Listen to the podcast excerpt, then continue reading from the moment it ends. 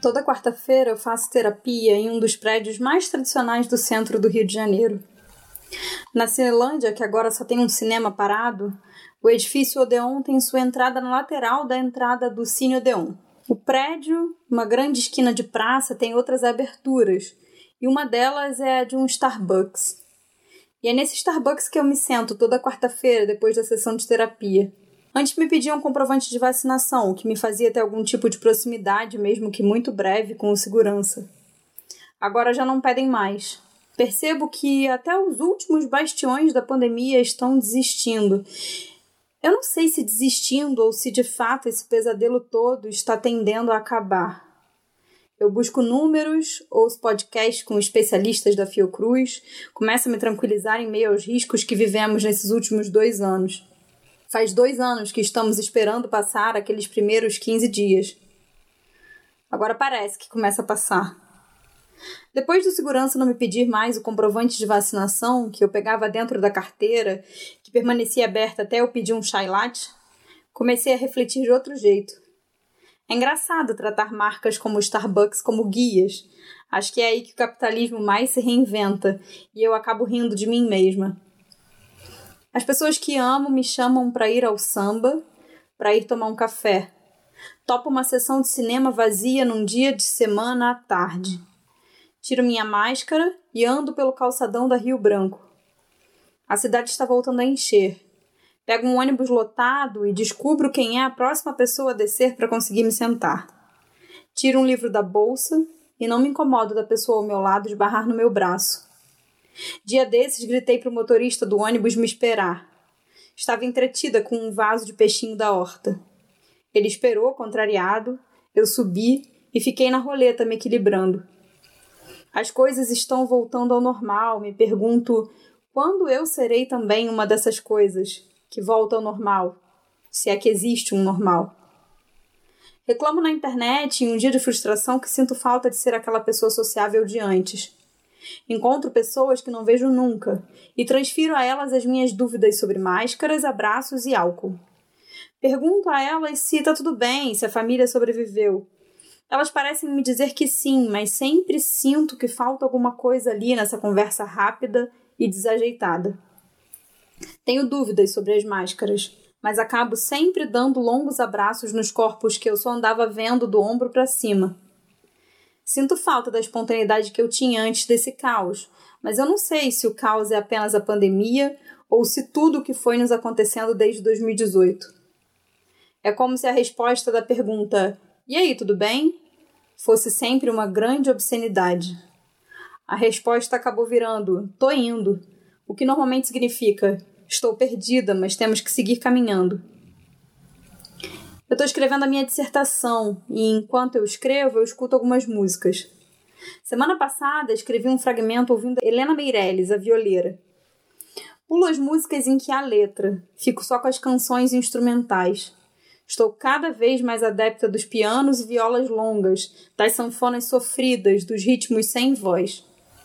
Mesmo ouvindo Marisa Monte e Arlo Parks mais do que deveria, percebo que venho deixando um pouco de lado a voz deve ser a dificuldade de ter uma voz que faz perguntas diferentes das que tenho feito ultimamente. Gosto de Helena tocando Mercedita. O nome do disco de Helena é A Grande Dama da Viola. Acho graça porque Helena é daquelas mulheres chucras que ninguém chamaria de dama, mas chamam porque ela fez sucesso, então é melhor afirmar logo que se trata de uma mulher, marcar esse lugar. Ela é uma dama, nunca será um homem. Ainda bem. Se me esqueço de colocar apenas as músicas instrumentais do disco de Helena, acabo caindo nas faixas em que ela conta histórias. Em uma delas, ela conta onde nasceu, na fazenda Jararaca, escutando o berrante tocar, o batido de polaco, o guiso dos cargueiros, o grito da pionada e o estalo do arriador. Ela acaba dizendo que sente saudade da poeira da estrada boiadeira onde ela se criou Acho que no fim das contas a gente sempre sente um tanto de falta do lugar de onde viemos. E sinto falta do meu jeito berrante, dos ruídos que eu sabia fazer e agora me pego desajeitada tentando e calando no meio. Vou seguindo o caminho de qualquer jeito, fazendo como dá, tentando retomar os passos de antes, os lugares onde estive, os trejeitos de gente que anda na rua, as histórias que invento sobre os passantes, a saudade de não ter tanto medo, a saudade de abraçar a poeira dos lugares, ser uma dama que nada se parece a uma dama, porque gargalhamos altos e usamos botas brutas demais. A temporada dos peixes acaba no dia de hoje, enquanto gravo e ensaio escrever alguma coisa que faça sentido. Hoje já é outono e o calor deu uma trégua no Rio de Janeiro. Hoje é dia 21 de março de 2022. Eu tenho vontade de sair andando pela rua, de ir à toa na farmácia, de entrar no 485 e descer na porta da faculdade, de calcular quantas vezes vou usar o bilhete único num dia só, enquanto vou de um ponto a outro da cidade, encontrando um sem número de gente com quem só converso quando estou na rua. A temporada dos peixes acabou, pego um fósforo para acender um incenso, mas desisto e acabo passando um café. Perdi o tempo de escrever sobre os meus. Agora vamos no lombo dos carneiros entrar em mais um ano. O carnaval ainda não chegou para dizermos que enfim começa o ano. O carnaval só chega em abril. O que tivemos foi um ensaio tímido de carnaval, um ensaio tímido de retorno às ruas. Os primeiros eventos presenciais que fazem questão de frisar que são os primeiros depois de dois anos. E eu, que também faço questão de frisar. Sou a primeira depois de dois anos, por favor, tenha paciência se eu não souber o que te dizer. Bom, sejam bem-vindas às Arianjas. Vira a estação e eu me empolguei. Eu não quero mais ficar tanto tempo sem voltar aqui, mesmo que o que eu tenha a dizer não seja exatamente uma rota que faça sentido. Mas vamos lá. Sei que é um sentimento bastante comum a todos essa exigência de fazer sentido sempre. Então, como não preparei nada exatamente certeiro de leituras para contar para vocês, eu vou contar o que eu andei lendo nesses últimos meses. Ah, mas antes, um aviso muito, muito, muito importante.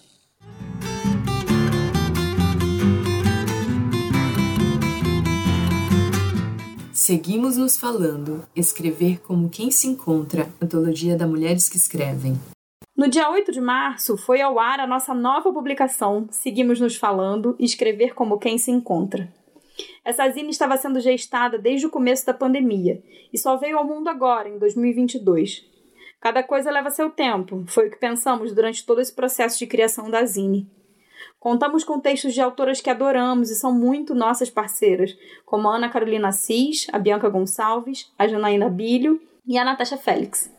E eu queria agradecer mais uma vez a elas pela disposição e paciência com esse projeto, que ficou super lindo e tem design da Tatiana Vidal, essa membra querida da nossa equipe. Além dos textos dessas autoras, temos também textos nossos, meu, da Natasha Silva, da Thaís Bravo e da Ciane Mello. Todos os textos giram em torno de questões sobre a escrita.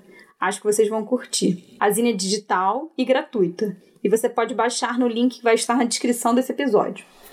E para fechar, eu vou ler um trechinho do texto da Natasha Félix que está na zine. 20. Confio no meu quadril. 21. Quando falo um poema, estou buscando algo que não conheço ainda. 22. Preciso soltar mais o corpo, saber mais o corpo em cena, me mover comigo mesma. 23. Não é sobre encaixar um poema em uma música. 24. É sobre fazer com que a música e palavra sejam o tipo de inimigo que se quer manter por perto. 25. Talvez. 26. Gosto de plugar e desplugar versos. 27. Gosto mais ainda de ser corajosa. 28. Chegar ao outro lado. 29. Conduzir, ser conduzida. 30. Movimentar as peças.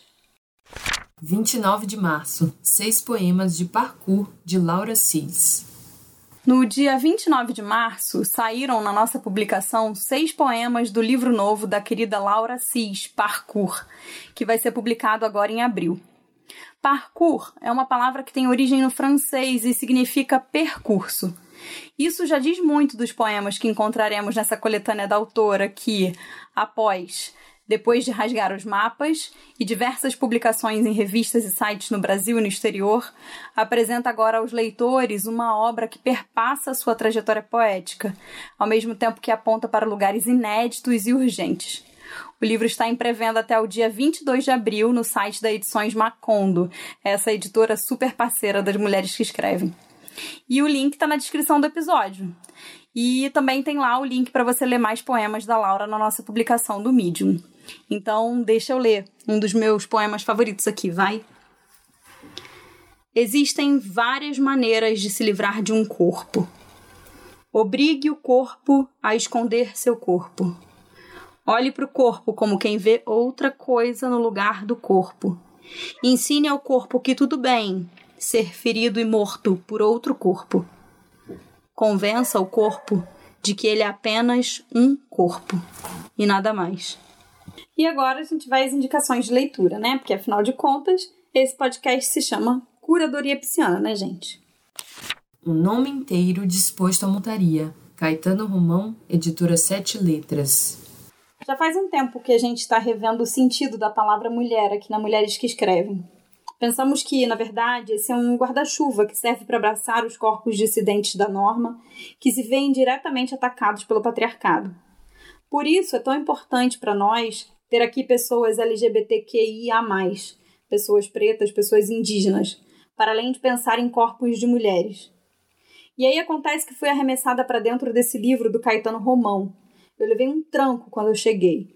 E eu me alegro de pensar que posso abrir um livro e ler as palavras goiaba, quintal, empolado, cisma, boi, cavala e grama. É como se eu pudesse encostar no braço do Caetano enquanto leio, assim, timidamente, sentindo que a película que separa os corpos é fina o suficiente para sentir o ritmo do coração de alguém que seguia pela sanfona. Falar de Caetano aqui, hoje, depois de mencionar a Helena Meirelles, não é à toa. Um nome inteiro disposto à montaria é um livro de estreia fresco e duro, que mostra pra gente que quando o barro gruda no sapato, a gente muda mesmo o ritmo da passada e também o ritmo dos versos. Ele foi publicado pela editora Sete Letras no ano passado e você pode comprar clicando no link da descrição do episódio. Agora um poema. Um dia Teodoro apareceu na porta de casa com uma bacia de jabuticaba e um tampão. A gente sentou no degrau de casa, ficou ali resmungando, cuspindo as cascas longe. Eu, caolho, ele desdentado ou ao contrário. A gente revezava. Pra gente parecia ser assim mesmo, meio quebrado, faltando as partes. Como eu não tinha nenhum dente na boca, ele furava as frutas, me dava para chupar na palma de sua mão. Como ele não tinha um olho, eu enfiava a língua naquele cavado. Passava cuspe, barro, fazia um reboco. Dava gosto.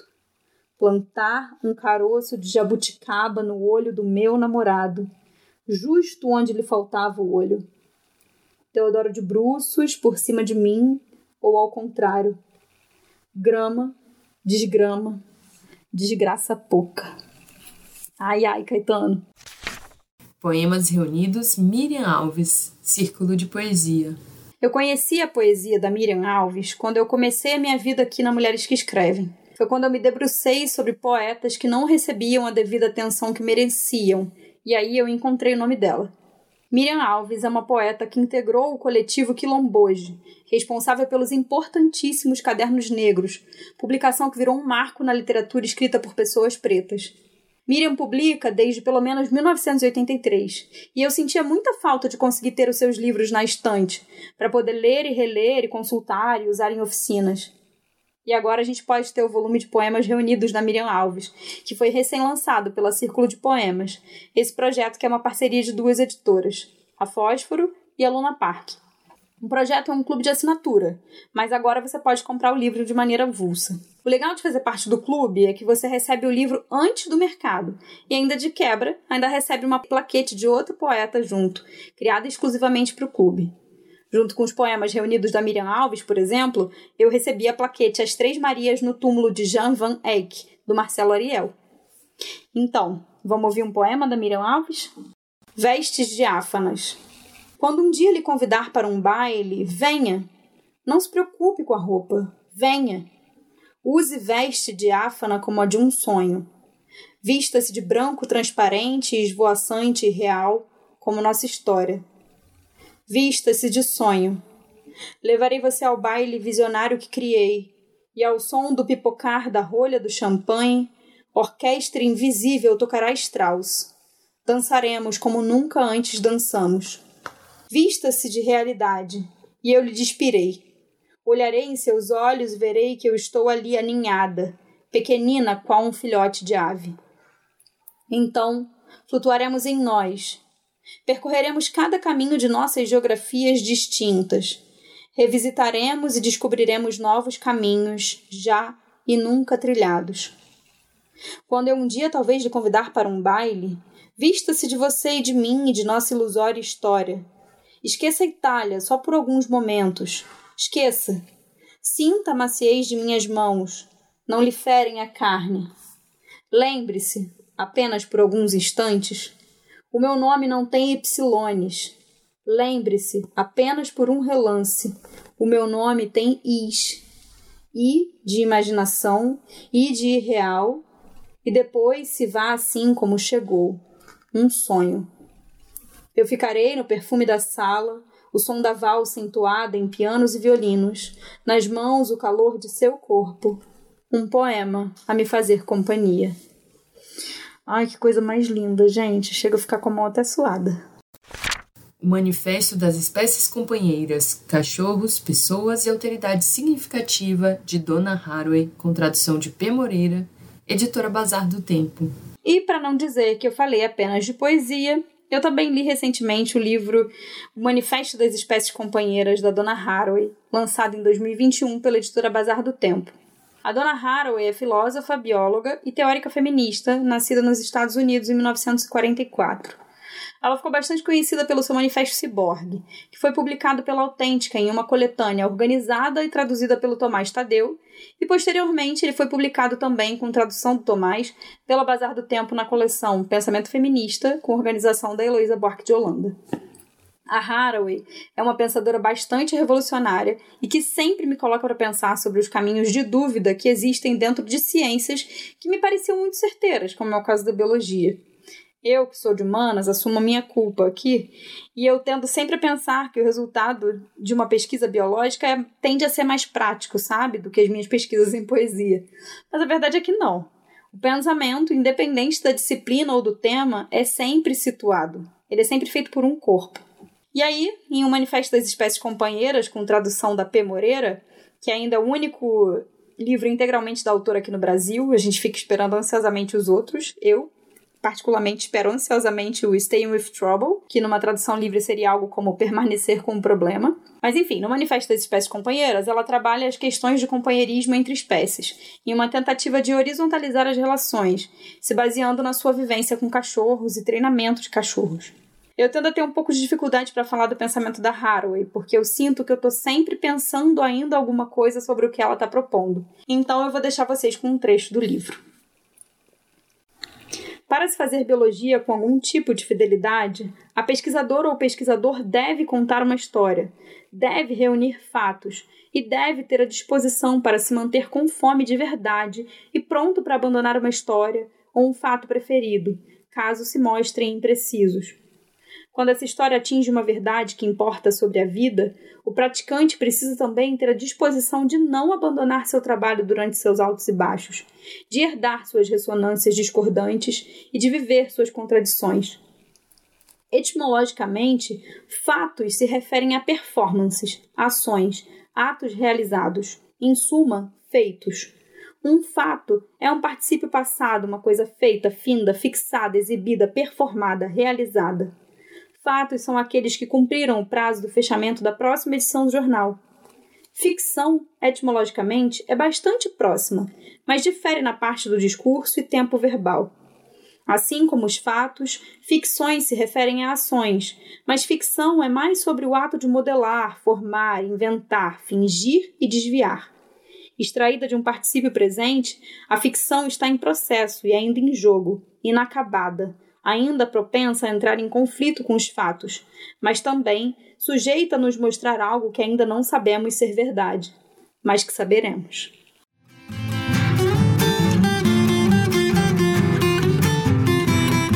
Então é isso, minha gente. Eu espero que vocês tenham curtido esse curadoria pisciana um pouco perdido pela cidade, sem saber muito bem como caminhar, onde usar ou não usar máscara, mas confiante de que os abraços estão um pouco mais seguros e de que em breve a gente vai reaprender a como dançar, falar e digerir todo esse medo que a gente sentiu. E vamos que vamos, que esse é um ano longo e a gente tem uma eleição para vencer, viu?